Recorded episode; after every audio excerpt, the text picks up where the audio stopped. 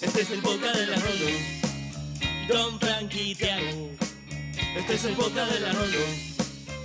Don Tiago. Y estás escuchando la Rolo. Y otra semana vamos a recordar el Cenicum que amás.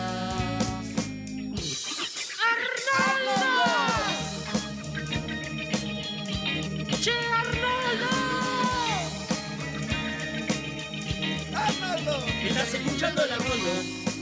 Después de esto nos va a quedar cabeza de balón. Tiago. Frank, Chablonzar. el Arnoldo Podcast.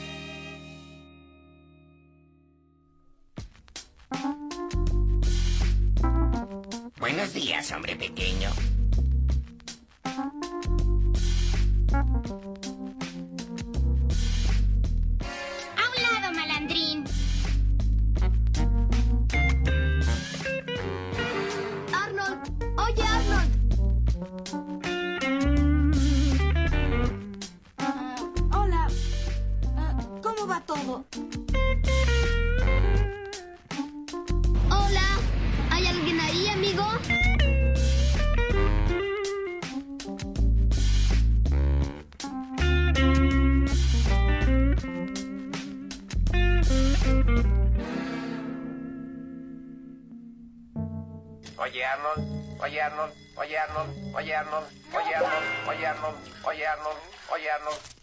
Buenos días, buenas tardes, buenas noches, a la hora que nos estén escuchando.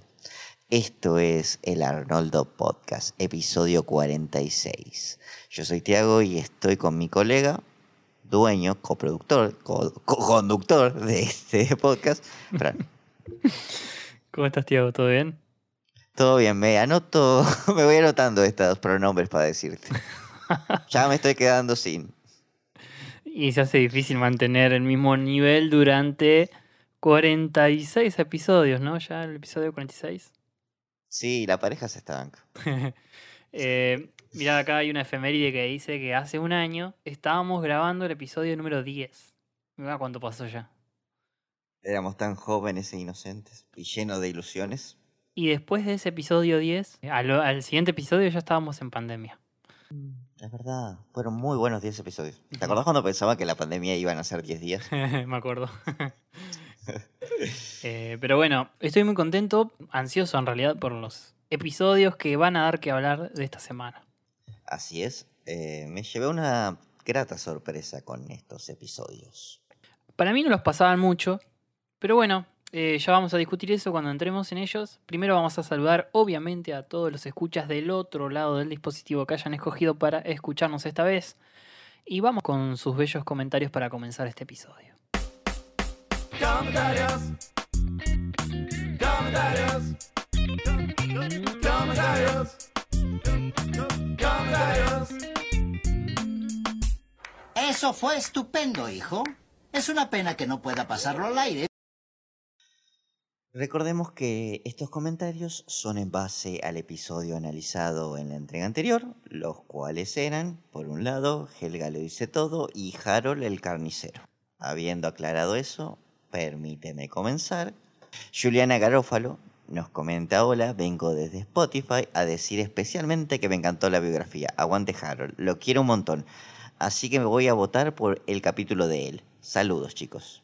Muchas gracias Juliana por acercarte a YouTube. Eh, te mandamos un abrazo.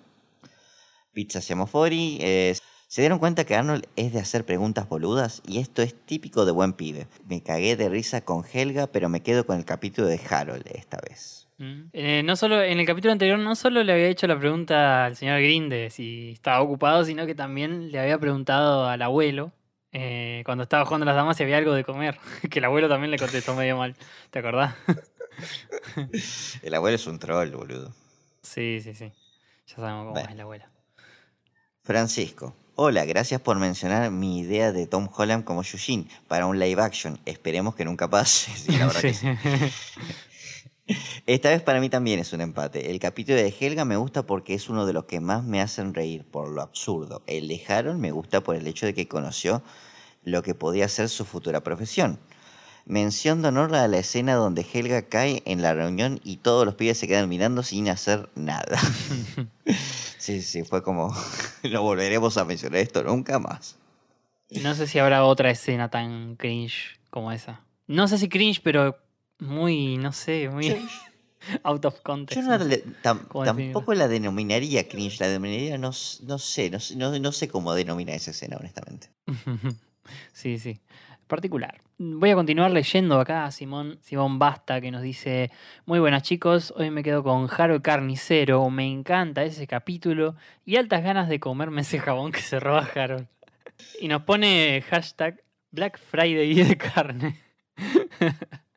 y hace una alusión al capítulo de esta semana que dice: ¿Qué bajón? Que la semana que viene van a analizar Arnold traiciona. Hay capítulos en volantes, si los hay. Ya lo vamos a ver en un ratito.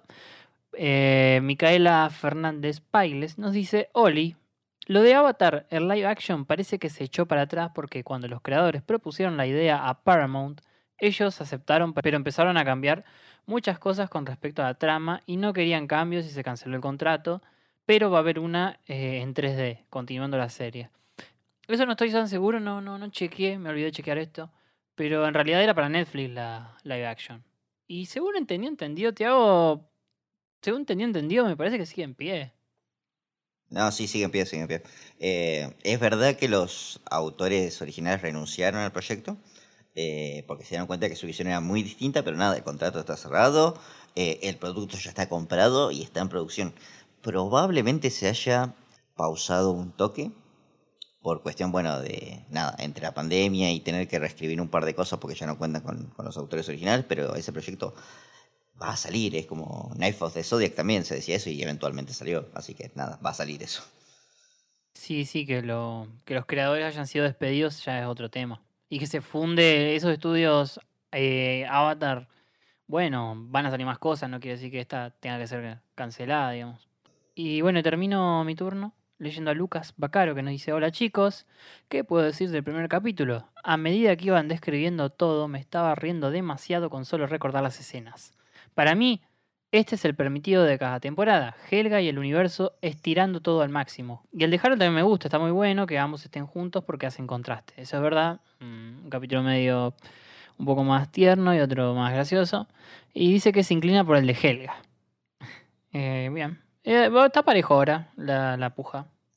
Sí, esta vez estuvo parejo, hacía rato que, que no había uno donde el ganador no fuera tan claro.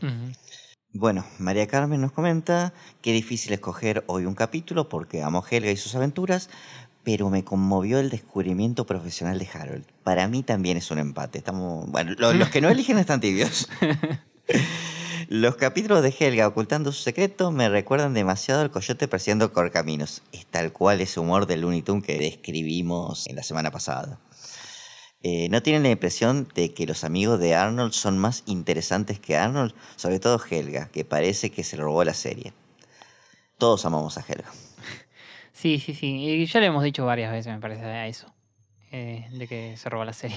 Incluso el mismo Craig Bart te lo dice, así que. No estoy seguro si esto lo dijimos ya probablemente, pero Arnold, si bien tenemos esto de que, bueno, perdió a los padres y, bueno, nada, lo que ya dijimos que tiene que trabajar en, el- en la casa de huéspedes, sigue teniendo una vida bastante confortable, sin demasiados conflictos. Los abuelos lo aman y lo apoyan, los, los vecinos, los inquilinos serán medio extravagantes, pero también lo quieren y lo apoyan mucho. Eh, la familia de Helga es- está completa, no le falta nada, no, no le falta nada ni nadie, pero es lo más disfuncional del mundo. Y a lo largo eso termina siendo más atractivo para las tramas. Es más, sobre todo que, a ver, eh, a Helga la, la- la podemos ver que le pasan cosas malas eh, y nos hace reír. Y en cambio, a Arnold le pasan cosas jodidas, como por ejemplo en el episodio que vamos a analizar hoy, y la gente se enoja. no quiere que le pase nada. Pero bueno, eh, ya vamos a ahondar más en eso. Déjame terminar estos comentarios, Tiago, con Moni, que nos dice, hey chicos, ¿qué onda? Ya que nos dejaron la responsabilidad enorme de ese empatar, le doy un voto a Helga, como siempre, aunque aclaro que ambos episodios me encantan. Y dice que le gustó que hayamos señalado lo de los carteles de Yahoo. Un gran detalle. Yo no, no lo había visto antes, lo vi de pedo, me parece, porque yo justo le puse pausa para ver una cosa y vi el cartel ahí. Compensa que no hayamos nombrado que la gaseosa aparece en los castores cascarrabias. mal, mal. Compensa un poco, ponele.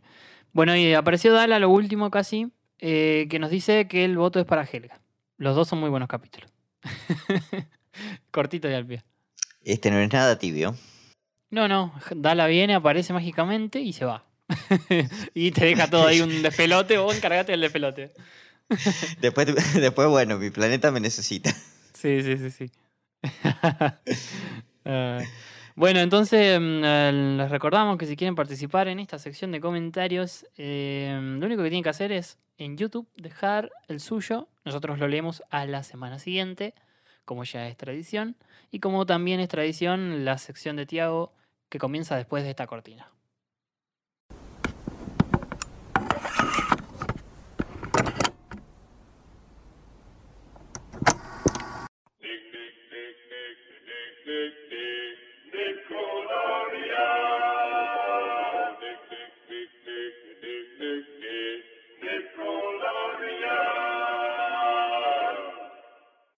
Bueno, gente, hoy vuelve el lado B. Nadie lo pidió, pero no me importa. Y vuelve con un especial educativo. Así que comencemos, como siempre van a ser tres series que quedaron un poco en el olvido, transmitidas por Nickelodeon. No necesariamente producciones de Nickelodeon, pero eh, sí transmitidas por Nickelodeon. Y vamos a comenzar con una que yo no recordaba que había sido transmitida por Nickelodeon. Yo recordaba que había sido transmitida por Magic Kids, que es el autobús mágico.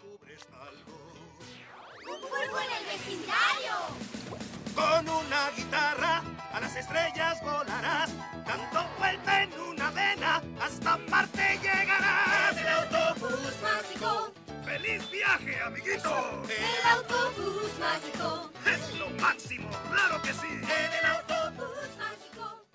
Eh, dato random, sin importancia, Magic la costumbre de poner algunos títulos en las publicidades en inglés. Por eso me acuerdo que las propagandas de esto lo llamaban eh, Magic School Bus.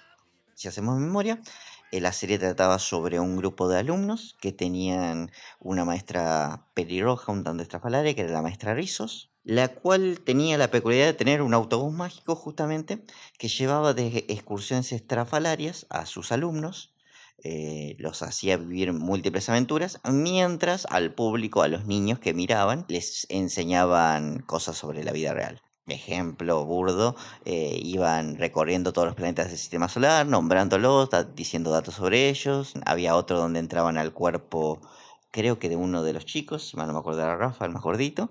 Eh, y bueno, nada, recorrían el sistema digestivo y también iban enseñando distintas, distintas cosas sobre el sistema digestivo. Es una serie canadiense coproducida por, eh, por Estados Unidos, producida por Nelvana, que creo que ya la hemos nombrado anteriormente incluso en esta sección.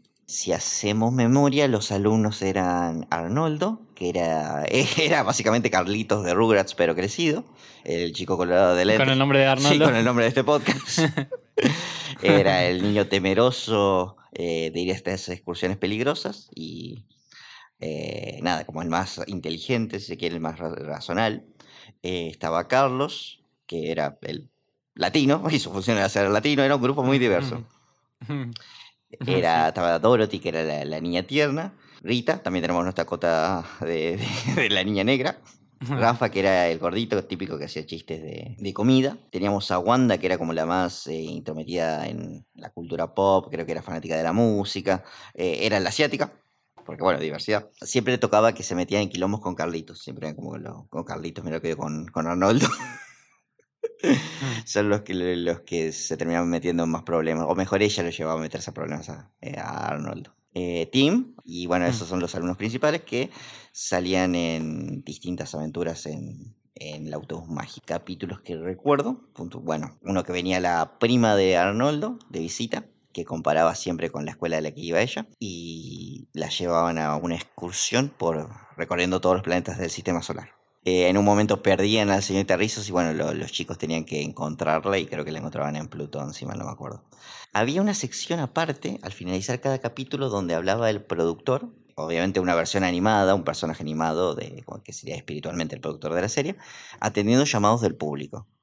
Iban corrigiendo ciertos datos, ciertas libertades que se tomaban, por ejemplo, en este mismo capítulo, eh, llamaba a un niño para quejarse de que ¿Por qué era irrealista la serie? Porque los chicos recorrieron todos los planetas del sistema solar yendo derecho y como que decía, por cómo giran los planetas es raro, rara vez están todos alineados, por lo que la distancia entre uno y otro es mucho mayor. Y bueno, nada, cada, cada vez explicando por qué se tenía que, que, que se tenía que tomar estas libertades para explicar ciertas cosas. Otro que recuerdo también es, bueno, cuando entraban justamente al sistema digestivo, que cuando llevaban este destino grueso no decían que iban a salir por la caca, por la mierda, pero sí, bueno, como que lo daban a entender que porque ya era el que creaba los desechos. Así que lo que hacen es volver al estómago y provocar un eructo para que les pueda salir a través de la burbuja de ese eructo. Otro que recuerdo es otro tropo común, era cuando los niños, por algún extraño motivo, pensaban que la maestra era un vampiro. Y bueno, terminan aprendiendo sobre los murciélagos. Pasando a otra serie, vamos a hablar de eh, la escuela de Reino Volador. Creo que esta también la hemos nombrado muy por arriba en, en esta, en esta Sí. sección. Es la escuela del reino volador, porque todo es posible en esta escuela especial. Todo es posible en esta escuela singular. Con su maldad Eugenio quiere molestar. Eh, es también una serie animada canadiense del año 98, pero transmitida acá en el 2002. Al igual que El Autobús Mágico, estaba producida por Nelvana. Constó de dos temporadas de 13 capítulos cada una. Y también la transcurría en la escuela, eh, seguía las aventuras de cuatro niños. El director de la escuela era un rinoceronte, porque sí, porque le daba, le daba título a la serie. El conserje era un cerdo. Y la peculiaridad de la escuela era que en las calderas vivía un exalumno llamado Eugenio, un adulto ya, que tenía una computadora que distorsionaba la realidad dentro de la escuela. Y como Eugenio era malo y se quería quedar con la escuela para él, porque evidentemente no era una persona muy equilibrada, eh, cada capítulo trata de él causando cierto desastre en la escuela para espantar a los niños y los niños tratando de vencer a- al fantasma. Eh, Era el alter ego de Eugenio, se llamaba el fantasma. Básicamente el fantasma de la ópera, una clara referencia. Sí. Eh, bueno, cada uno de de estos escenarios donde el fantasma ponía a los niños era una ocasión para tirar distintas lecciones sobre historia, sobre naturaleza. Eh, el piloto trata justamente de que trae la era jurásica a la escuela y bueno, los niños logran zafar de eso, logran vencer al, al fantasma recreando la edad, eh, la era de hielo. Y bueno, justamente durante todo el transcurso de ese capítulo van tirando distintos random, distintos datos sobre los dinosaurios y sobre la era jurásica en general. Otro que trataba sobre la vida acuática, porque mm, bueno, nada, el fantasma lo que hace es provocar una inundación masiva en la escuela y bueno, los chicos tienen que pasar todo el capítulo tratando de vencerlo bajo el agua, o sea, recrea el océano dentro y la fórmula es esa, él intentando vencer a los niños y cada ocasión se aprovecha para enseñar distintos datos random sobre la temática de turno. Recuerdo que tenía una especie de final, mm, no sé si final o no, que era un especial de Navidad, donde bueno, los chicos como entraban en vacaciones se iban y él quedaba solo por fin en la escuela, como era su, su deseo, y termina echando a su secuaz, a Raticus, era una rata mutante que él creó básicamente para no estar solo, algo Sí. un poco triste. Eh, bueno, también lo echa ese secuaz y creo que todo, todo el capítulo es una pesadilla de él eh, dándose cuenta lo solo que está realmente. ¿Y se vuelve bueno? Eh, hay un número musical donde reparte regalos por su Navidad. Eh, no sé si es al final, pero elijo creer que sí. Algo que olvidé mencionar del Bueno. autobús mágico es que tuvo hace poco un reboot en Netflix. Creo que no duró más que una o dos temporadas. Y otra serie también de este calibre educativo, pero con una temática de espías, es ¿Dónde en el mundo está Carmen Sandiego?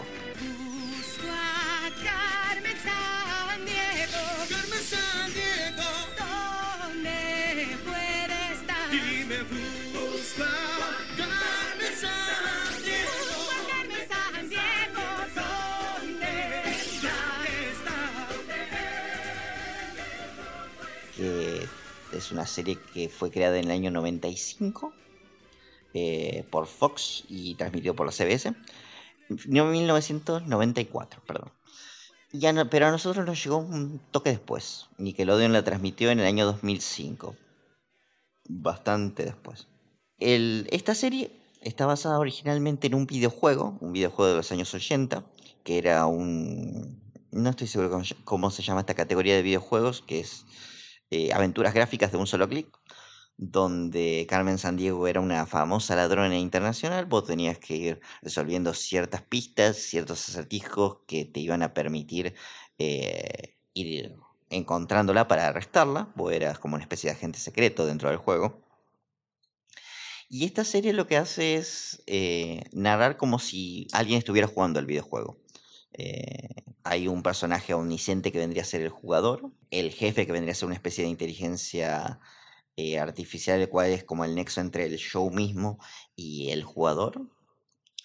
eh, y los dos personajes que el jugador en teoría utiliza para atrapar a Carmen Sandiego, que son Eve y Zack, dos hermanos de 19 y 14 años respectivamente. Eve es como una especie de, no sé, experta en artes marciales, y Zack es como un genio eh, experto en muchos idiomas, algo por el estilo.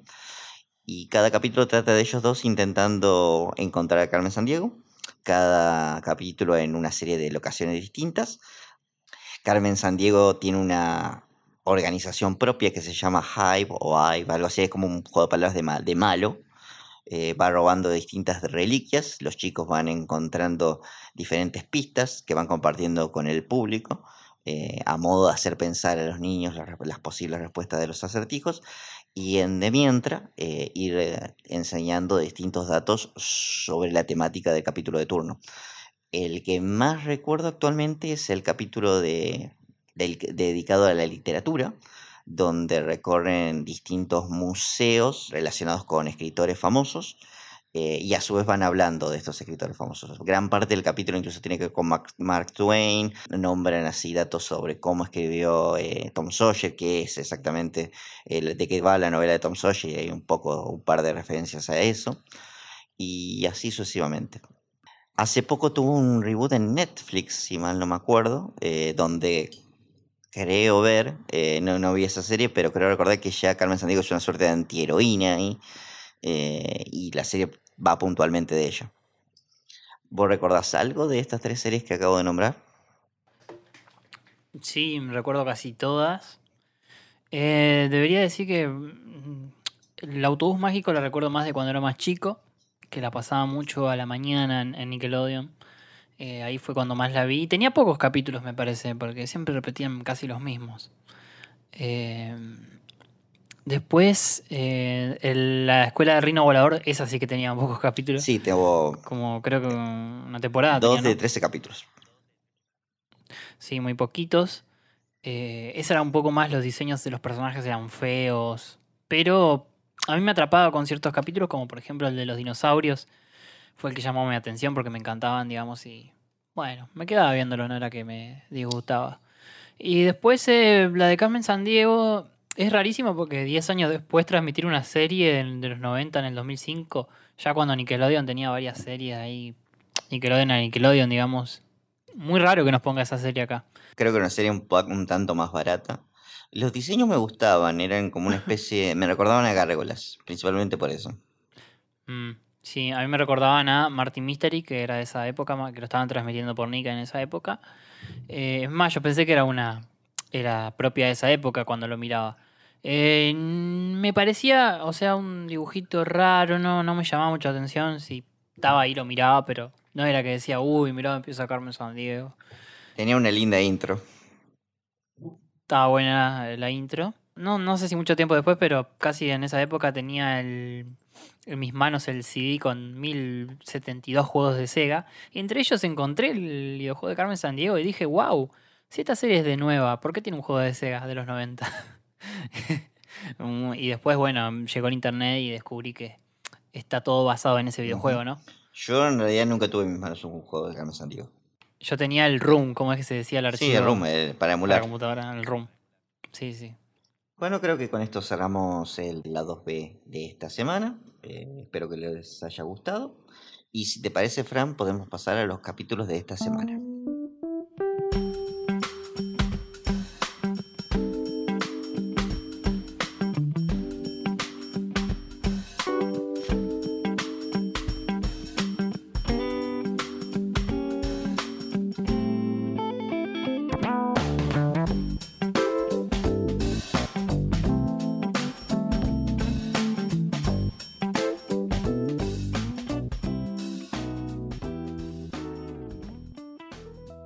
El primero de los dos episodios a analizar esta semana es Arnold traiciona a Iggy. Así es, Tiago. Arnold betrays Iggy. Se llama el episodio de esta semana. Por fin llegamos al episodio quizás el más polémico de toda Hey Arnold dentro del fandom, ¿no? Al menos el que es recordado por razones eh, infamia. Y por infamia, por infamia. Por infamia, sí, sí, sí. Tiene todo. A ver, mm, ya vamos a empezar primero con los datos técnicos de Arnold Tradición ahí. Como bien dije, el episodio en inglés es, es básicamente lo mismo. En realidad tiene un título alternativo que es Esto es lo que pasa cuando le das protagonismo a un extra. sí, eh, pero eh, el que escribió este capítulo es eh, Bixten, que me extraña. Eh, no sé si me extraña, pero justo él tenía que ser. A ver, yo te nombro la gorra de Arnold, el chico del pórtico, el viejo edificio, Operación contra Ruth, Olga vuelve a casa, falsa alarma, la Navidad de Arnold, el novio de Helga, compañeros, el gato de Harold, eh, el de Laila, el de la mononucleosis, Gerald se muda, Eugene se vuelve malo, y esta temporada Stinky va a Hollywood o el de Oscar que consigue un empleo, son la verdad que la mayoría de capítulos muy buenos. Sí, en general sí. Eh, y hoy, nos encontramos con este, que fue estrenado en el orden cronológico, en décimo, en décimo lugar en el orden cronológico, eh, el 19 de octubre de 1998. En este caso, nuestro orden es el número 6 de esta temporada. Sin nada, nada más que decir del- de lo técnico, vamos con el episodio. Que comienza con una caminata de Arnold y Stinky y Sid. Y acá ya me empieza a molestar un poco. A mí me molesta más el comienzo, este comienzo. Están hablando de lo afortunado que es Arnold porque le toca, bueno, es así, Iggy faltó a clases y a Arnold le toca llevar la tarea y están hablando de lo afortunado que es eh, porque Iggy es simpático, es gracioso, es rebelde. Recuerdo que la primera vez que vi este capítulo me pregunté quién carajo es Iggy. Sí. Porque no lo habían nombrado nunca, era un, un extra, ¿entendés? Era el pibe ese de lente que, que está de fondo. Eh, y después, a mitad capítulo, que ah, es el de los lentes. Exactamente, me pasa lo mismo. Y ese es el primer problema que yo tengo con este episodio. Que con este único diálogo de 5 segundos, se quieren crear todo un trasfondo para un personaje que la verdad que ni fu ni fa hasta, hasta ahora. Nunca, boludo, nunca. No, Como vos decís, no, tenía, no tiene un- ni un diálogo, ni siquiera un diálogo, no sabemos el nombre, eh, no sabemos nada. Y, y de, de repente tenemos que pensar que es genial. Sí, sí, sí, porque, bueno, usa lentes de sol y en los 90, es- y en los 90 eso era cool. Cabe destacar que tiene un look medio parecido al de Arnold. Con... Es un reciclado diseño que parecido en el que cuarto. Sí, sí. Y como te digo, eso es lo primero que me molesta, que tenemos que suponer que ahí es cool. Porque en inglés eh, lo, lo que resalta Stinky y, y Sid es que es cool porque le hizo una broma a Warts y que seguro está- se está haciendo el enfermo. Y eso, ¿viste? Y que es un pillo. es un pillo, sí, sí. Que, como Un que, pillo y popular. Y popular, exactamente. Se, se supone que tiene una reputación. Hasta el gran Gino ha sido nombrado, que todavía no lo hemos visto, y tiene una reputación y, no tenía nada. ¿Entendés? No, y, Eh, A ver, incluso el capítulo anterior, cuando eh, Helga estaba tratando de conseguir el cassette con su mensaje que va toda la pandilla al cuarto de Arnold, y es la versión más grande que tenemos de la pandilla, y no está ahí. no, es verdad. Así que ni siquiera cuando tiene que estar de extra está así. Qué Sí, sí, popular ni que ocho cuartos. Bueno, eh, terminando con el asunto de Iggy. Eh, ah, y quería destacar de Iggy la voz, antes de que aparezca. En latino tiene la voz de niño chocolate, si te diste cuenta. Eh, Y Mm. en inglés la voz de Iggy es Joseph Ashton, que es la misma de Otto de Rocket Power. Ojo ahí, Rocket Power. ¿Y estás tratando de decir algo, Fer? No, Ah. pero los dos tenían lentes. Em, Los dos eran bananas. Entonces llegan a Arnold a la casa de, de Iggy, que vive en un departamento en el centro, parece, ¿no? Un edificio de departamento bastante importante, incluso cuando Arnold ingresa, que lo atiende Mm. la madre, eh, parece bastante grande para ser un departamento. Bueno, vemos que Arnold va curioseando mientras recorre el pasillo eh, del departamento de Iggy, que hay un montón de fotos de él. Y nada, llega al, al comedor, a la sala de estar, donde está Iggy mirando televisión a oscuras. Muy de, de justamente del pibe que falta a la escuela y se queda todo el día mirando tele. Ni siquiera en este momento lo reconocí yo, porque bueno, lo que se encuentra Arnold es que está vestido con un pijama de conejo, un pijamita de, de- con forma de conejito, eh, bastante tierno, si se quiere. Y nada, ahí cuando ve que Arnold está en su casa se asusta, se, se esconde abajo de una sábana. Y Arnold le dice, ¿tenés un pijama de conejo puesto? Y, y dice, no, si ya tengo, me encanta, me encanta la expresión, ya tengo nueve años, ¿cómo voy a tener un pijama de conejo? Dice, nueve años son así, los pibitos son chichones del suelo. Y nada, eso, dice, no, mira si te voy a, voy a tener un pijama de conejo puesto. Y nada, cae la madre, le saca la sábana con la excusa de que la tiene que lavar, la frazada, lo que fuera, y queda al descubierto y Cabe destacar que Iggy estaba mirando el abdicador, que se hace muy recurrente, se hace muy recurrente de fondo. Eh, se me hace también que es muy cheto donde vive. Parece que. mm, Sí, parece medio, cheto. che- medio, medio chetito. eh, y quizás por eso también es medio cool, como dicen. Y, y me da impresión de malcriado también. Y, Sí, y quizás por eso también no anda mucho con la pandilla, qué sé yo. Ponele. Bueno, Arnold descubre este secreto de Iggy, que es dormir con un pijama de conejo, que, a ver, esto es gracioso, hasta acá esto puede ser puede ser bueno como malo la trama hasta acá. Me hiciste recordar, o sea, un déjà vu cuando dijiste esto de que no lo reconocías quién era en el disfraz. Yo tampoco me acuerdo que la primera vez que lo vi no reconocía ahí en el disfraz. No sabía qué, qué- qué chico era. No, aparte, a ver, lo ves sin los lentes y sin la ropa que tiene. Y nada, no es que ni le conocíamos la voz de antes, ni la voz ni el nombre, no tenemos forma de saber que era él.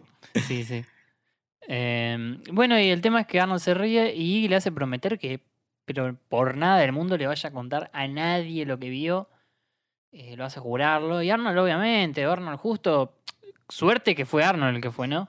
De haber sido cualquier otro, a ver, de haber sido Sid, ya está, el segundo ya lo sabían todos. Eh, Helga también, quien fuera. Sí, cualquiera. Justo le tocó el más bueno, que es Arnold, que bueno, sí. Sí, obviamente te va a abordar el secreto.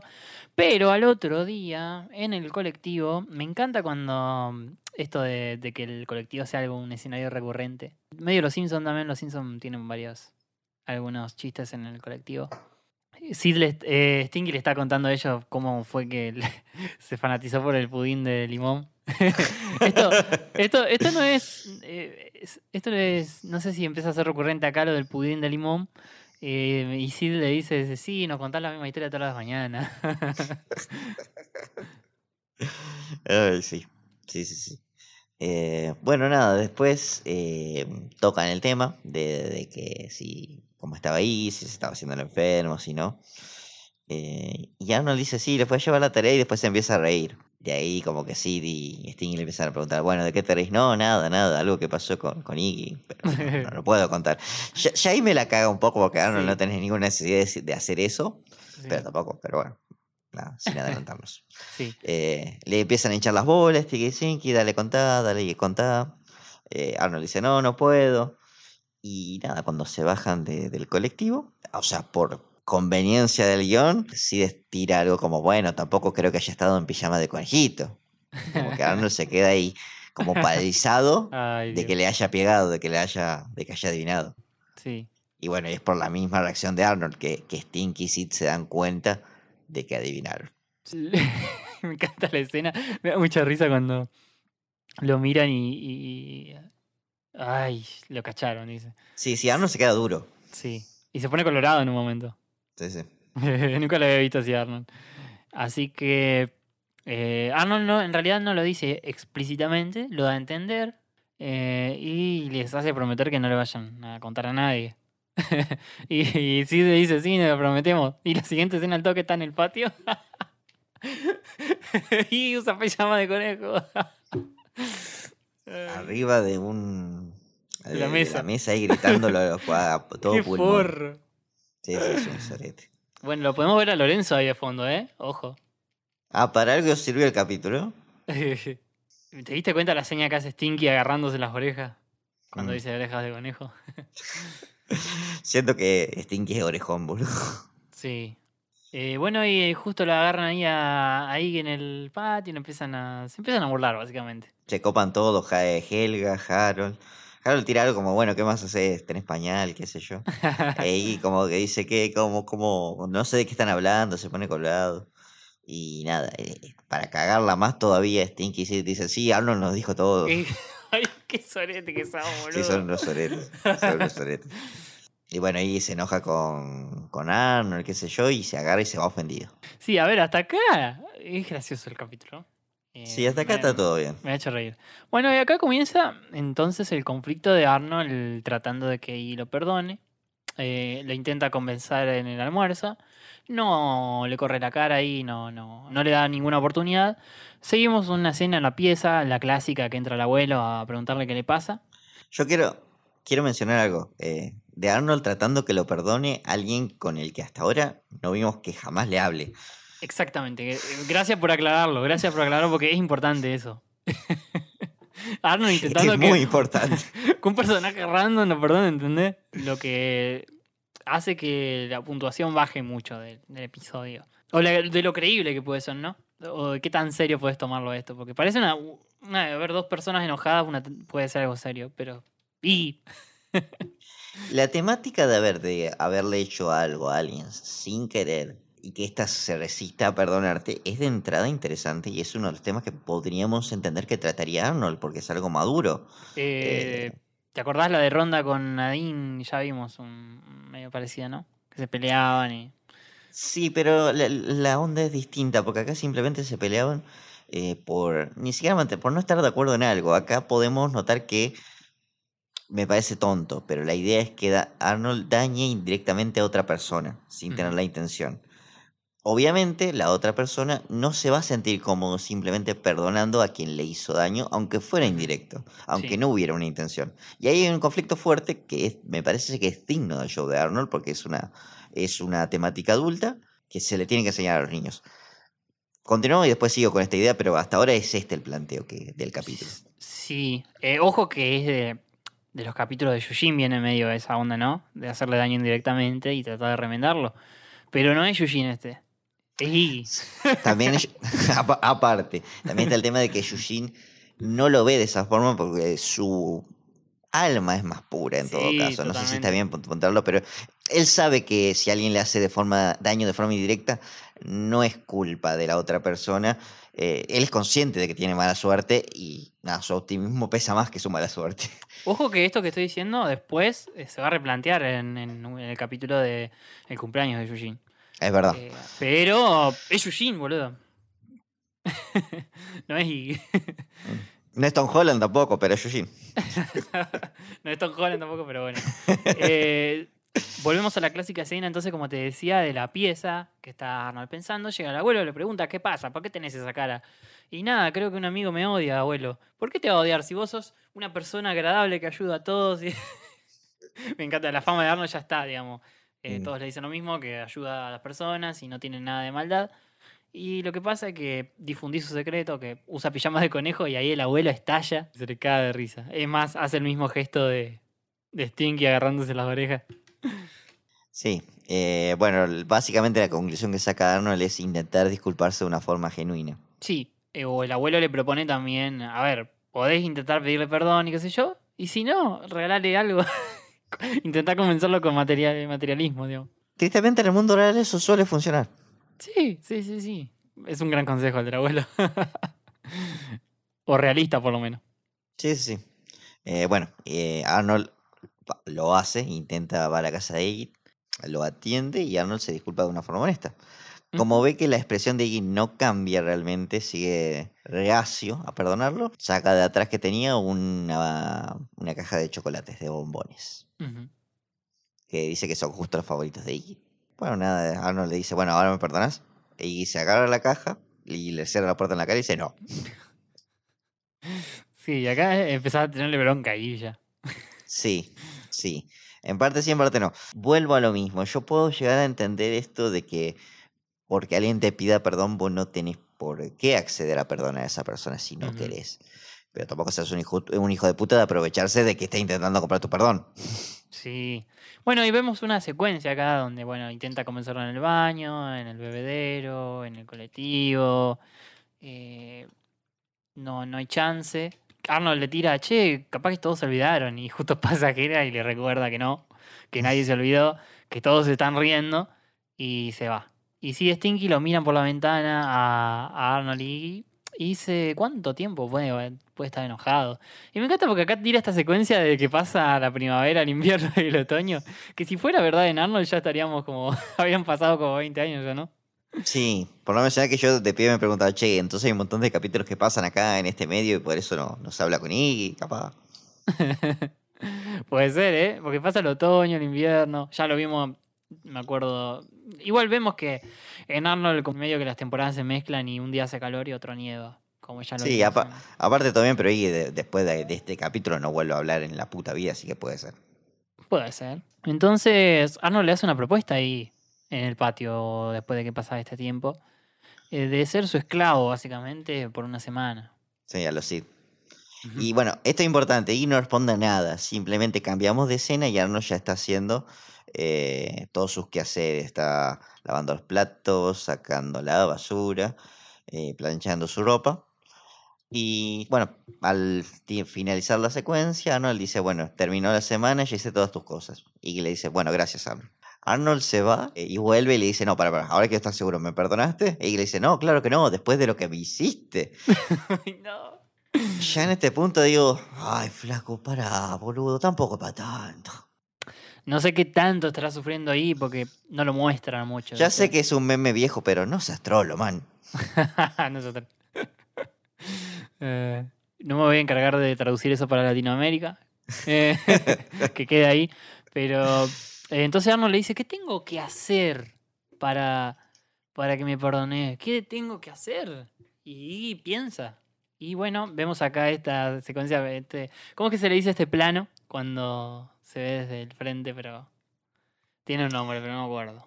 Eh, no, sería un plano medio en realidad porque se ve la mitad cara, pero vos lo que te referís es que como si- que los estaría mirando el objeto al que están apuntando ellos. Sí, sí, sí, Eh, plano americano para que después no me vengan a, a correr. Ahí va, plano americano. Plano americano. americano. Un plano americano. Y bueno, como te decía, eh, este plano nos da a entender que, bueno, le está mostrando algo y eso es el pijama de conejo. Y pasamos ya a la última, a una de las últimas escenas, la anteúltima en realidad, que es eh, una multitud afuera de la casa de Arnold. A ver, ayúdame a repasar todos los personajes que están. Está el cartero, está Brainy, hay un bravucón. El señor Green. Hay un bravucón que creo que era uno de los tinchos, novio de Connie o, y o María, También. eh, que parece que está más, chiqui- más, más petizo. está Susie, eh, Curly. Está el, el chico del pórtico. Oh, ajá. Está el otro novio tincho. Está Harold, está Gina. Está Robert. Oscar, el heladero, está la señora Vitelo, hay un policía. Sí, es como que, ay, qué gente al pedo, ¿no? Sí, sí, están recontra mierda, pero creo que Gloria también está por ahí. Me- vamos a llamar la atención al chico del pórtico porque es la primera vez que lo vemos fuera del pórtico, me parece. Sí, creo que sí. A cagarse de risa de Arnold, hijo de Es muy, es muy, es muy, la verdad que sí, le llama mucha atención que, vale, chico del pórtico, no sea forro. Es, es un bully, no, no, no, no cambia. Bueno, eh, el abuelo está ahí con él acompañándonos en este momento antes de, de lo que sea que vaya a hacer, porque en realidad cuando lo ves por primera vez no entendés bien qué va a pasar. Y el abuelo dice que va a sacar fotos. No sé, como que lo, lo jode un poco. Así que bueno, eh, sí, Stinky en ese momento hablan y básicamente dice lo que, lo que sucedió con Iggy al lado escuchando. Quiero re- resaltar que Iggy está sentado en, en una silla a lo alto, como si fuera un trono, para disfrutar el espectáculo en primer plano. Mm. Eh, ¿Qué, bueno, qué puesta en escena hicieron? sí. o sea, ¿habrá Eh. tirado invitaciones? ¿Cómo habrá sido esto? eh, soy un dinosaurio, así que yo tiraría el evento por Facebook, pero incluso hasta eso quedó viejo. Eh, los carteles de Arnold habrá- habrán usado. Lo- los carteles de Arnold. Bueno, eh, como dijiste vos, Sid y Stinky cuentan realmente lo que pasó. E incluso peor todavía porque dicen, esto fue muy lejos y encima fue por nuestra culpa. Va a ser peor porque vamos a sacar fotos. y a ver, esto no, no, antes de que suceda todo esto, no es la primera vez que alguien ha- hace algo malo y no paga lo que, lo que hizo. Recordemos cuando le destruyeron la casa al hombre Paloma y no hubo consecuencias para ellos. Eh, Eh, Frankie intentó robar el tampoco. local de electrónica y no pagó por eso. Si bien, Sí. bueno, no cometió el crimen, pero lo intentó. Sí. El ladrón que le robaron el- el- se asustó un poco, pero tampoco fue a la cárcel. No, probablemente haya seguido robando al día siguiente. Sí, sí, sí. Así que eh, si esperamos que sí Stinky tengan un una- castigo, no sé, no suena demasiado coherente tampoco con la serie. Pero bueno, eh, eso también es algo que enoja mucho a los fans, me parece, que ellos no, que fueron ellos en realidad los que iniciaron todo eso.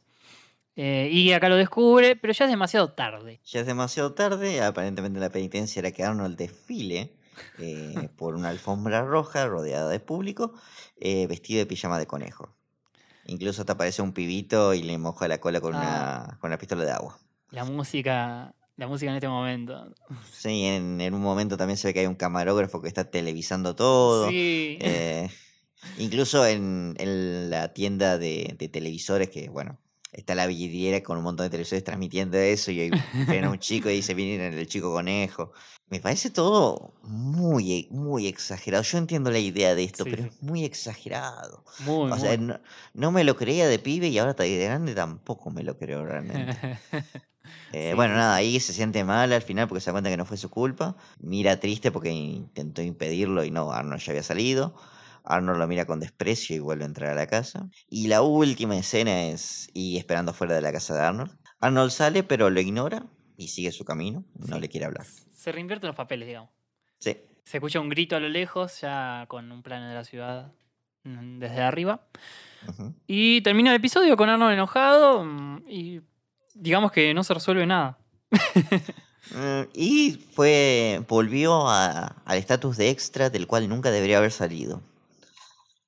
Es A ver, más, ¿se habrán vuelto a hablar? ¿Quién sabe?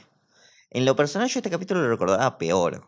No fue tan malo porque creo que había una intencionalidad y una idea de, de- de crear un conflicto digno de esta serie, pero creo que está mal manejado. Bueno, sí, como te digo, lo que más me molesta es que sea ahí, ¿entendés? Eh, si hubiese sido otro personaje como Stinky, Harold, Ronda, no sé, alguno, eh, hubiese tenido un poco más de, de esencia, de, algo, de, que me interese lo que suceda.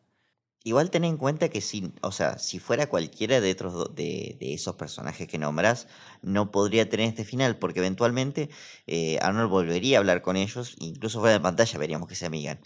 Eh, acá como es seguir y es un personaje que, que es un extra, vuelve a ser un extra en términos narrativos, no importa realmente, se pueden dar el lujo de que termine de esta forma, eh, con Arnold ignorándolo y Sí. quizá no retomando su amistad. Sí, pero es que este final tampoco es la gran cosa, ¿entendés? Como que, no sé, podrían haber hecho otra cosa. Y lo del conejo no sé, boludo, porque, a ver, escuchamos una entrevista de Craig hablando sobre esto, y él dijo que la única forma de hacer esta trama era llevarlo a algo extremo, porque si no, era como al pedo hacerla, dijo. Tenemos que Sí, hacer algo, que- algo ridículo, dijo. Es que coincido porque el final no me molesta. El, el detonante del conflicto me parece tonto. El pijama de conejo, todo bien, pero no es la gran cosa. Más cuando son niños, ¿entendés? Eh, incluso después ya tenemos a, a Harold durmiendo con un peluche o en Sí. la película saliendo con un pijama de dinosaurio. No, no importa realmente. Eh, si justamente es eso, si van a hacer esta trama, que Arnold indirectamente le haga algo imperdonable. Que de Mm. hecho ya lo hice, como vos decías de con Yushin, que ya lo hizo, que le mate la mascota. Eh, a ver, igual eh, sigo pensando como vos eh, que no era tan malo. Tiene momentos dignamente graciosos. porque hasta que aparece lo de el conflicto, te cagas de risa lo del pijama de conejo, los chistes del abuelo, como siempre. Digamos que mantiene el nivel de Arnold, digamos, ¿entendés? No es un capítulo muy malardo en todos los sentidos. Es, es me, como en término medio, ¿no? Eh, A mí me parece que fue ambicioso, pero nada, queda en eso, en, una buena, en un buen intento de, de algo. Después podemos entender por qué no le gusta a los fanáticos, por el papel que tiene Arnold, por la actitud que tienen con Arnold. Sí, te jode un poco, pero capaz que esa era la intención de que no, no nos agrade Iggy. Sí, y si es así lo logra bastante bien. Sí, Me, me parece que está, la lo que te digo, la intención es buena. Justamente estas mierdas eh, pasan muchas veces, vos terminás lastimando a o perjudicando, no solamente lastimando a una persona sin darte cuenta, la responsabilidad termina de cayendo en vos aunque no hayas tenido la intención y es mierda que no podés corregir. quizás esa es un poco la moraleja, no vale la pena intentar corregir algo por lo cual vos no tuviste control. Puede ser, sí. Sí, me parece bastante boludo también eso de, ay, me pasó algo pero no lo puedo contar. Ahí estuviste flojito, Arnold, pero tampoco te merecías tanto. Y sí, sí, sí. Eh, vamos a desmentir por último, antes de pasar al siguiente, el rumor que había sobre este capítulo, porque en el 2015, Channel Federator, este canal de YouTube de- que acá en Latinoamérica tiene Atomo Network, creo, la productora, se llama. La versión Eh, española. La versión española. En inglés es Channel Federator. Ellos hicieron un video en 2015 llamado 107 datos que no sabía de Arnold. Que la mayoría eran un poco inventados todos. Incluía el suicidio del hombre paloma, el cual Craig totalmente desmintió. Pero otro que incluía era este, leí, que decía, primero que nada, que este episodio eh, Craig Bartle lo odió cuando salió, que hizo que los escritores eh, se arrepientan de haberlo hecho y los hizo pararse bajo la lluvia. Y que pidió que no lo, que no lo pasen seguido, como que él pidió que, Que no lo transmitan y que lo odien. que no lo transmitan, que no lo vuelvan a pasar. Cosas totalmente desmentidas en el año 2017 por Craig Bartle, eh, que dijo, a ver, todos estos rumores que inventó este de 107 datos, la verdad que son todas mentiras. ¿Cómo, o sea, cómo yo, yo participo en todo el, el- el- el producción del capítulo? ¿Cómo voy a odiar algo que, que hice yo, entendés? Eh, No existiría directamente, si no fuera así. Exactamente, no, no, no. Eh, Craig Battle es el productor ejecutivo y participa en todo de la serie. Y más, es una persona que hasta el día de hoy, ¿entendés? Eh, sigue promoviendo la serie. Es imposible. Otra cosa que también dice, aparte me hacen quedar mal a mí, porque me hacen decir que yo soy un imbécil que, hace- que le hago a la gente, que maltrato a la gente, ¿entendés? Cuando Craig un pan de Dios. creo. Eh, y sabes que en el 2017 cre- ellos se contactaron con Craig Battle porque parece que... parece Los que escrachó bastante. los escrachó bastante y remendaron un poco eh, haciendo una segunda versión con datos chequeados y en el principio del video aparece Craig Battle diciendo estos son los verdaderos 107 datos de, de, de Hey Arnold, dice. Eh, está en el canal de Channel Federated también, pero no borraron el otro video, ¿eh? Lo dejaron al del 2015. Eh, Bueno, es la trama, bueno, esa es la trama de este capítulo bien hecha. eh, y no quisieron borrar el otro, son, porque la verdad que el que tiene más vistas es el otro, el Y 2015. sí, el amarillismo vende.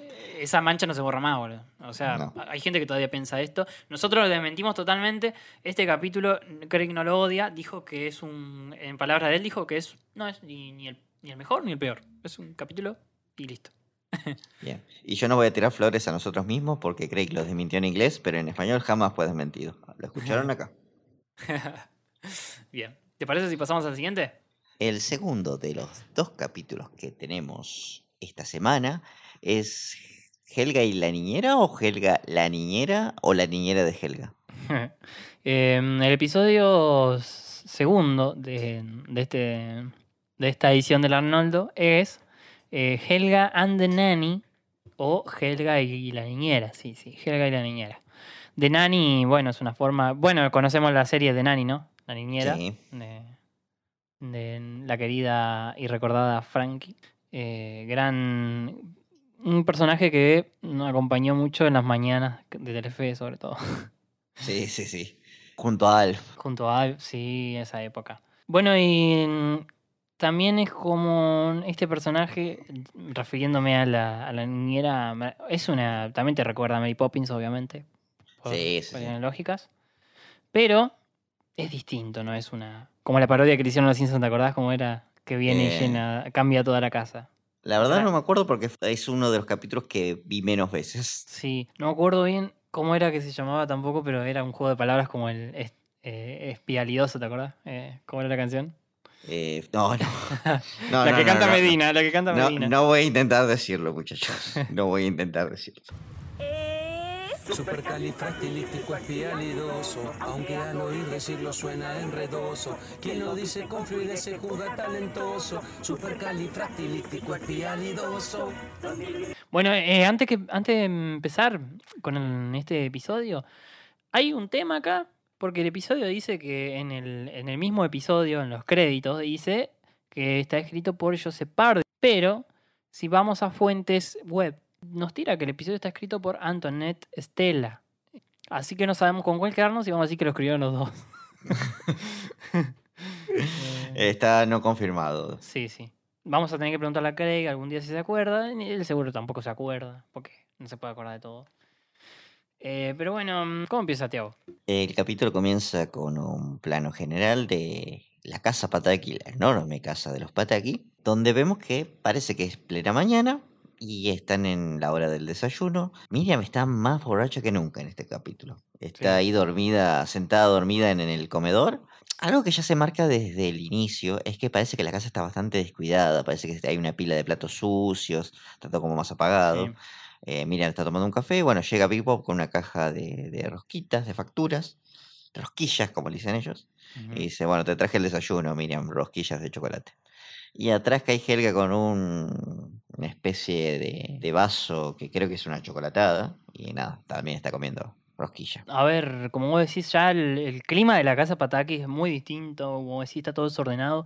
Miriam está muy abajo. Bob, cuando le ofrece el desayuno, le pega, como le hace una palmada, como diciendo, dale, que hoy tenés que trabajar, eh. Y es como re violento la palmada que le da, porque Miriam como que se despierta un poco. Y le dice que tiene que hacer trabajo comunitario en, una, en un refugio de mascotas. Algo que llama la atención porque para llegar a hacer ese tipo de trabajos en Estados Unidos, yo creo que vos tenés que cometer una falta de tránsito, mínimo. Eh, sí, o también a veces lo usan para crímenes ex- excarcelables. A mí se me hace que Miriam habrá con eh, Chocolauto, manejó borracha para mí, y tiene que pagar las consecuencias de eso. Algo que igual está totalmente implícito, no, no, no se nos dice bien por qué lo hace, pero se nos da a entender, como vos decís, que hay una sensación de algo anda mal en esta casa. Eh, bueno, lo que dice Big Bob es, eh, le dice a Helga, que como su madre va a estar ocupada ahora durante las mañanas, eh, él contrató a una niñera. A lo que Helga se exalta, dice yo no necesito una niñera, me puedo cuidar sola.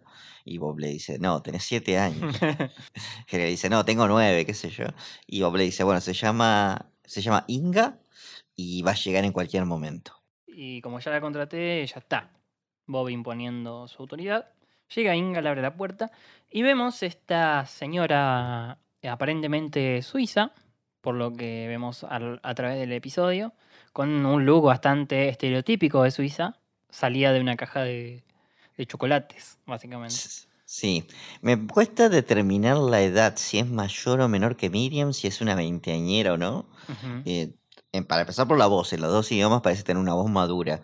Y después tiene una suerte de expresión también madura, a pesar Sí. de que nada, el diseño no, no parece indicar que sea mayor, eh, que sea una treintañera, por ejemplo. Mm, Para mí sí debe ser una treintañera, se me hace.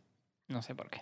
El tema es que, bueno, no es, es extranjera, viene, eh, ya de una intenta alterar la rutina de Helga, porque Helga está desayunando, a ver, rosquillas con gaseosa o chocolatada, no sé qué es. Y ella le, bueno, ya te traje pan integral y jalea y... Sí, algo más, una opción más sana. Sí, y dice que comes demasiado azúcar y te pone irritable, qué sé yo. Y Helga le dice a, a Miriam, ¿vas a hacer algo? No, no, yo me tengo que ir a trabajar a algún lado, dice Miriam en inglés, como que no sabe ni para dónde va. No, no, no tiene ni idea, Miriam. Por eso digo, creo que eh, acá está en su peor momento, Miriam. Hasta ahora al menos. La verdad que nunca la habíamos visto tan así. Y bueno, eh, hasta le quiere cambiar la ropa a Helga, lo cual eh, logra y Helga va a la escuela totalmente luqueada. Lo que Stinky destaca porque le dice pareces la niña del chocolate caliente, que es una referencia que es de unos- una marca de así de productos de chocolate, chocolatada y todas esas cosas, cocoa, digamos, que se llama Swiss, eh, Swiss Miss, que era, era básicamente sí una niña suiza. Ya hoy en día ya no usa ese, ese- esa mascota, digamos, ese, ese personaje como publicitario, pero bueno, en esa época sí estaba y Stinky hace alusión a este. Iba a decir que se parece un poco a la chica de Danica, pero tampoco tanto. Helga ya se parecía antes de, antes de luquearse así.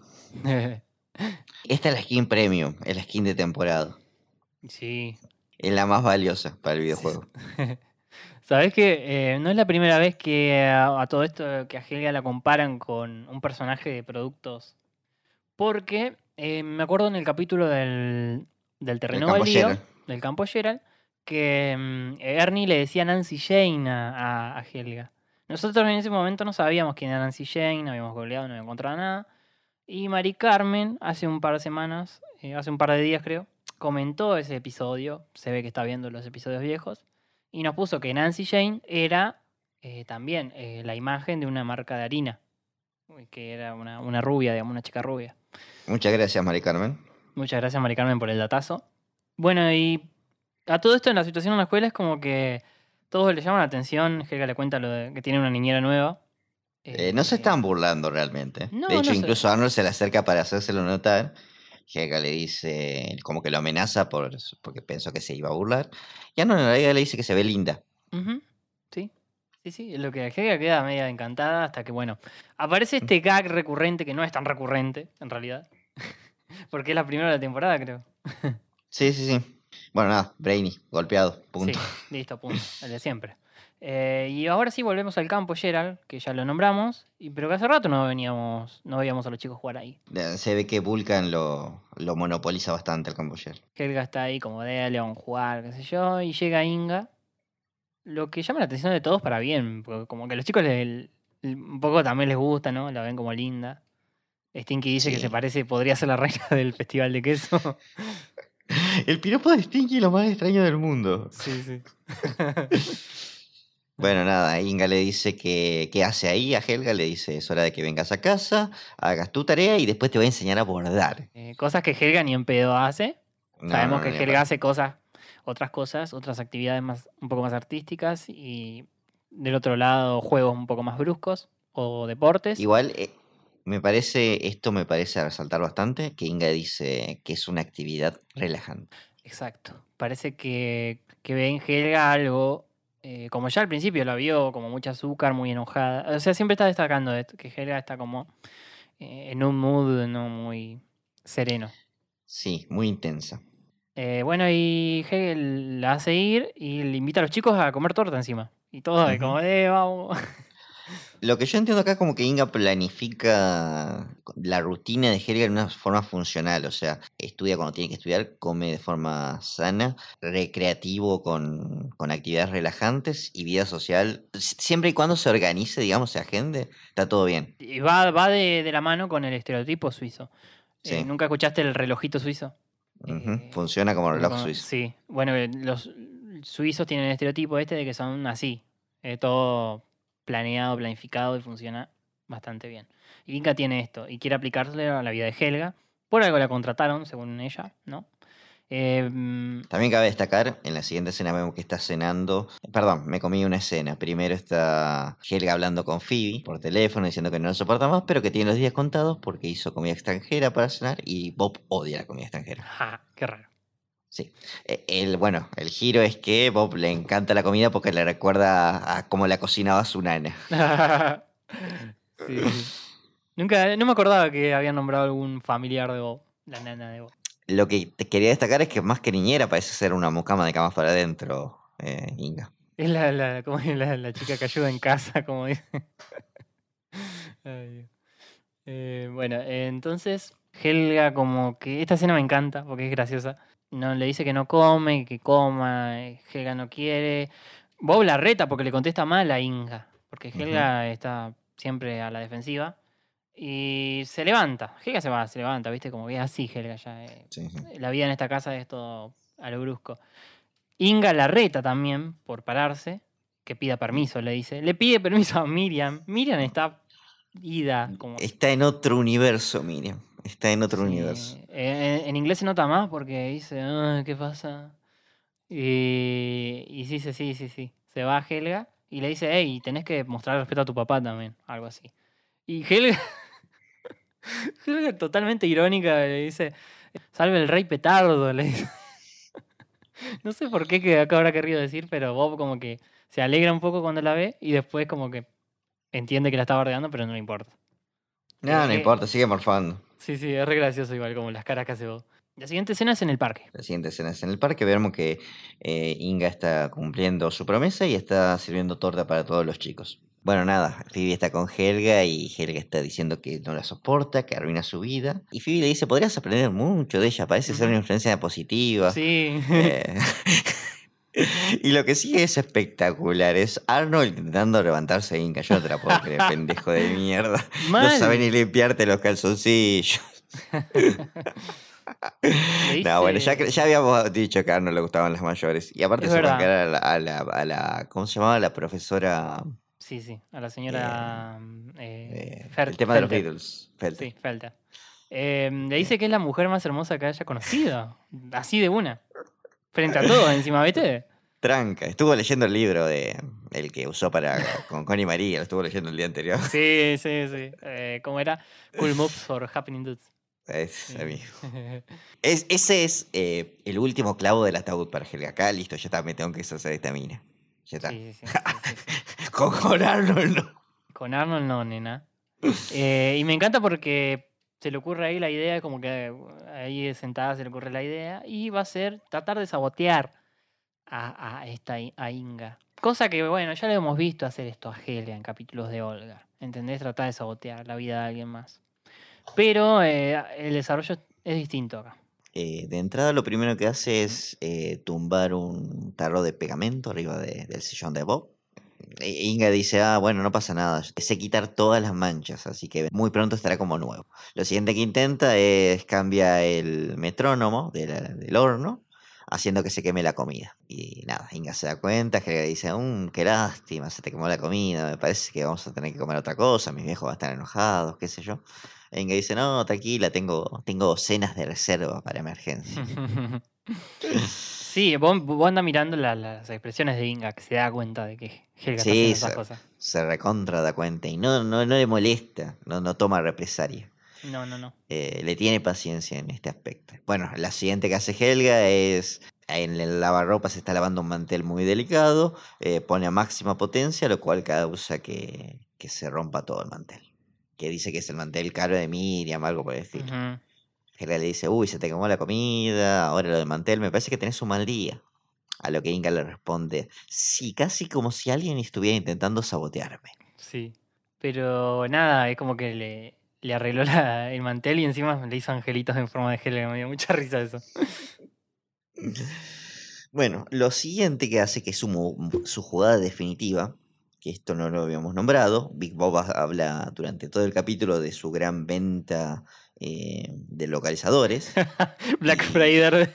Sí, Black Friday de localizadores tenemos esta semana.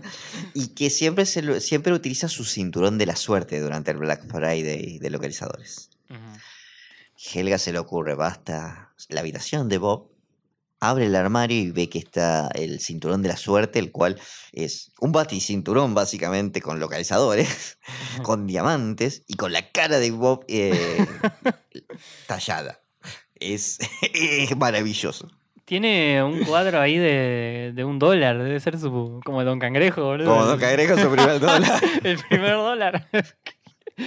Ay. Sí, y me encanta, fíjate esta escena como Helga vuelve a hacer un Looney Tunes porque como, los, camina en punta de pies. Como camina en punta de pie, como va corriendo, como, Es como el coyote. boludo. Sí, sí, sí. Sí. Y bueno, lo que hace es toma el cinturón y lo esconde eh, abajo de la cama de, de Inga. Acá para mí Helga se fue a la mierda. Creo que esto es lo más malvado que hizo hasta ahora. Porque, a ver, a, a Olga es la hermana, digamos. Y No, aparte Olga es una exagerada. O sea, sacaste Sí. un 9 en vez de un 10. No se te viene el mundo abajo. Sí, sí, sí. Acá nada. eh, le está cagando el laburo a una persona y le está haciendo pasar por ladrona. No. Eh, me parece que se fue un toque Sí. al pasto. Y aparte, bueno, primero en esta escena de la cocina, eh, Bob no lo encuentra y Helga exageradamente, ay no, vamos a ser pobres, dice. Y lo miran con una cara. Eh, y entonces ella insinúa, insinúa que desde que Inga está acá, como que nunca había faltado nada, y bueno, desde que Inga está acá, oh, pasó esto. Y le dice, bueno, le insinúa que revise la pieza de Inga. Y Bob en la siguiente escena vemos como que Bob ya encontró el cinturón y inculpa a Inga. vesti- Me encanta porque dice, te dejé entrar a mi casa, a mi castillo. Con la corona la capa del cinturón. Sí, sí, sí. sí. E Inga dice, nada, básicamente dice que lo está acusando sin pruebas y dice una vez, bastante racional Inga, dice, una vez que deje de gritar se va a dar cuenta que esto es un malentendido. Y se va voltea hacia Helga y le dice, ¿no es cierto que esto es un malentendido, Helga? Como diciendo, yo sé lo que hiciste, si vas a confesar, esta es tu oportunidad. Y la tenemos a la drama queen, Sí, sí, sí. Se arrodilla, llora. hace rodilla, grita, llora y dice, ay, que confiamos en ti, qué sé yo. Bueno, nada, después la echan y Inga se va de la casa. La siguiente escena que tenemos es en la escuela, aparentemente en el recreo, están los pibes morfando en ronda el almuerzo. Eh, Sting que ve el sándwich de Helga y dice, "Mm, qué rico el sándwich de, que hace Inga, sos muy afortunada, qué sé yo. Helga se lo regala y después le dice, bueno, pero no te acostumbres porque a Inga la despidieron esta, esta mañana. Mm. Pasa lo mismo que pasa siempre con Olga, es que Helga no, no tiene tupé en, en decirlo de las maldades que se manda, le chupa un huevo. Pero bueno, en este caso le señalan que estuvo mal, porque ella lo que hace es contar que a Inga eh, la acusaron de robar y como que todos se impresionan y dicen, no, Inga es incapaz. Y Helga dice, sí, es incapaz, yo, yo la inculpé. Sí, sí, sí. Y nada, todos se van ofendidos porque eh, dicen, no, ¿cómo hacer algo tan malo, Helga? Sí. Eh, acá entendió, o sea, como que en- entendió un poco que hizo algo malo. Parece que nunca lo registraba. Eh, y la razón de ella es me estaba arruinando la vida. Que también Arruinándola no- bien, entre comillas, la muy hacía, comer, exagerada. le hacía comer cosas distintas y vestirse, tampoco para tanto. Sí. Es más, vemos que la casa vuelve a su estado de abandono. No hay espacio en la pileta para poner los platos, ni siquiera. Miriam está ahí también. Bueno, como ya sabemos, Ida. Y Bob, eh, ah, eh, medio que la extraña Inga, porque siempre estaba con una sonrisa, limpiaba todo, tenía ropa limpia. Pero bueno, ¿quién iba a pensar que es una ladrona? Dice. Mm. Y Helga dice, bueno, olvídate, Inga ya fue. Y eh, a la, a la noche, bueno, le carcome la conciencia y tiene un sueño, como siempre. Un sueño un tanto dadaísta. Sí, está Helga en pijama y la encuentra a Inga en el parque, le pregunta si consiguió trabajo, qué hacía ahí. Inga le dice que no, no hay trabajo en mi futuro, le dice no. No hay trabajo Eh, para los ladrones, algo así. ah, no hay trabajo para las ladronas, sí, sí, sí. Y le dice, ¿y qué comes? Y dice, y se pelea por la comida de las palomas, básicamente. Le salta sobre una migaja que estaba por comer una paloma. Que me recordó el hombre paloma y diría, "Uh, el hombre paloma no le gusta esto. se pelearía con el hombre paloma. Mm. Eh, pero bueno, Helga despierta de la pesadilla. Está usando su pijama de la pancita. Siempre me da risa ese pijama. A muchos les pasa eso, ¿vos sabés? Sí, es como que tiene ese, ese pijama, pero está el otro que es un vestido, ¿te acordás? Que hemos visto también. Mm, ahora no lo tendría en la mente. Mm, sí, me acuerdo cuando tuvo esas pesadillas con, con la pócima, por ejemplo. Un vestido violeta tenía. Eh, está bien que tenga varios outfits. Este me da risa particularmente. Y ella dice cuando se despierta, mañana voy al parque, no va a pasar nada, es todo un sueño. Pero no, va al parque y está Inga. Sí, sí, sí, está exactamente en la misma posición que está en su sueño, nada más que está bordando en vez de cosas. Bueno, y, Helga se asusta y dice, bueno, tranquilo, debe ser una coincidencia. Se acerca y le dice, hola Inga, eh, ¿conseguiste trabajo? A lo que Inga le responde lo mismo, no hay que trabajo para los ladrones. Y Helga cuando le contesta esto, eh, no, no, le- no da más y le confiesa todo lo que hizo. A lo que Inga dice, sí, ya sabía. En sabía". realidad el, el intercambio es te voy a decir lo que realmente pasó. Y Inga dice, ambos sabemos lo que pasó, Helga. Ujú. Y le dice, vas a tener que vivir con las consecuencias. Ahí por un segundo pienso, bueno, le voy a decir a tu padre, te va a retar, qué sé yo. Y Helga dice, yo ya, me- ya me salí con la mía. Y Inga es bastante... A ver, me encanta este momento. eh, Sí. Es muy crudo. Le dice, sos una chica muy triste y vas a crecer de esa forma. Y vas a tener que convivir con lo que hiciste. En realidad esas son las consecuencias, no, no es que, que se va a llevar un reto ni nada. Eh, vas a tener que vivir con esa tristeza. Más que nada. Es como. Es fuerte, sí, posta, boludo. Es como una trompada. Peor. Sí. Terminemos de relatar el capítulo, así hago este comentario. Eh, básicamente Inga le deja el bordado que estaba haciendo, que era una casa con un corazón, eh, y se toma un taxi y se va. La última escena que tenemos es en la casa Pataki, donde está sucia, pero además están Miriam y Bob peleando. En realidad está Bob peleando a una Miriam más dormida que nunca, porque se rompió el televisor. Se- eh, está, pero sacado, Bob, está como muy enojado. Sí, sí. Eh, mientras vemos que Helga recibió una postal de Inga, quien había vuelto a su país A su Suiza Y- natal, sí. Y vemos que Helga mientras lee el- la postal se pone a abordar. Sí. No me esperaba este final, no lo recordaba de esta forma. Es un capítulo que durante todo el tiempo parece una trama común de un- una especie de, de Olga 3, pero con, un- con este final no lo recordaba. Y. Quisiera hacer esta comparación con el capítulo anterior porque los dos pueden ir del tema del perdón. Mientras uno es la resistencia al perdón, Inga nunca se enoja realmente con Helga como tal. En realidad la compadece hasta cierto punto. Eh, lo cual es peor todavía porque es como que Inga sabe que la consecuencia que va a vivir Helga es que probablemente nunca eh, supere esa tristeza, porque justamente quien quiso darle una mano, quien quiso formar parte de su vida de forma positiva, no como sus padres que viven peleando e, ignorando, e ignorándola, ella acabó alejándola, acabó alejando a Inga. Y es esa su, su gran consecuencia, ese es el precio que va a pagar el que todo el que la ame y se acerque va a terminar alejándose. Sí, eh, un mensaje muy, muy- Es fuertísimo. ¿Pasará esto con Arnold? No lo sabremos nunca, por suerte. Y no sé. Eh, es como una trama que yo siento que algo así podría haber sido los Pataki. Tema algo así de crudo, imaginaba yo. Por lo que leí, lo que he leído, ¿no? Y también es como que mm, le hace ver un poco a Helga también. Eso de que eh, el contexto donde vive ella la hace ser así. Porque cuando le dice eso de que vas a tener que vivir con tu tristeza, Helga queda como. Fíjate la expresión cuando termina el capítulo. Está triste cuando lee la carta. Sí, Y se triste. sienten los gritos de Bob, como que está en un contexto de mierda.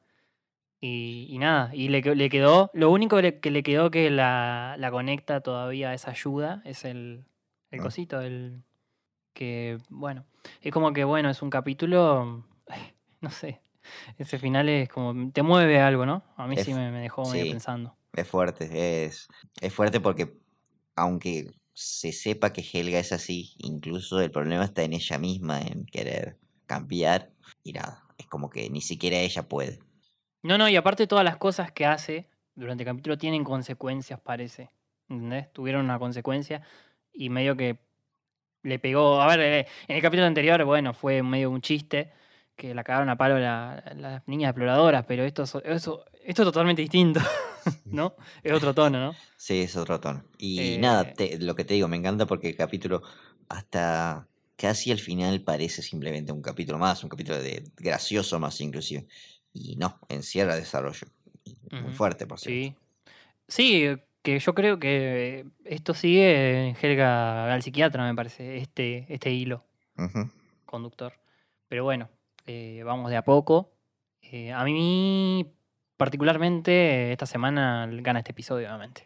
Sí, gana por goleada. Si bien, a ver, lo que dije del episodio de Iggy es que no es tan malo como yo lo recordaba. Y nada, sigue siendo, sigue estando por abajo de la media.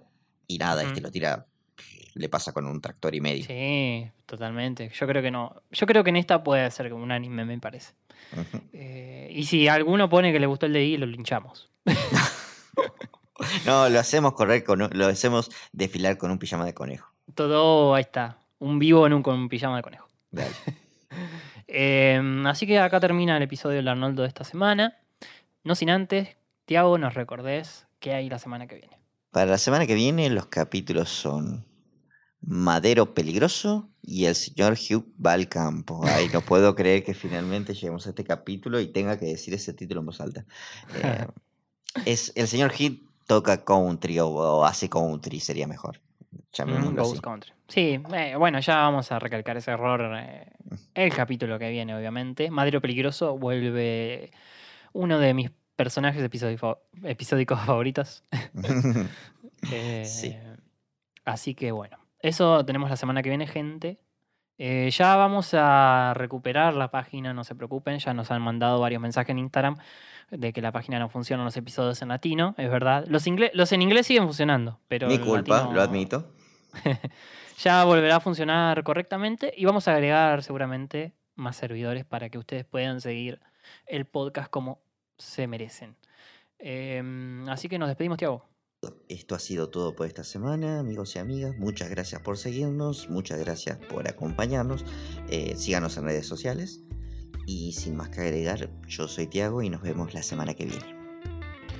Eh, gracias, Tiago, por acompañarme. Gente, si tienen el botón de like, el suscribirse y todo eso, ya saben que nos sirve un montón a nosotros para los algoritmos y todas esas cosas. Nuestras redes están en la descripción. Eh, y sin mucho más eh, que decir. Nos despedimos hasta la semana que viene. Recuerden lavar sus vallas y volar hacia el sol. Ya se terminó. El podcast.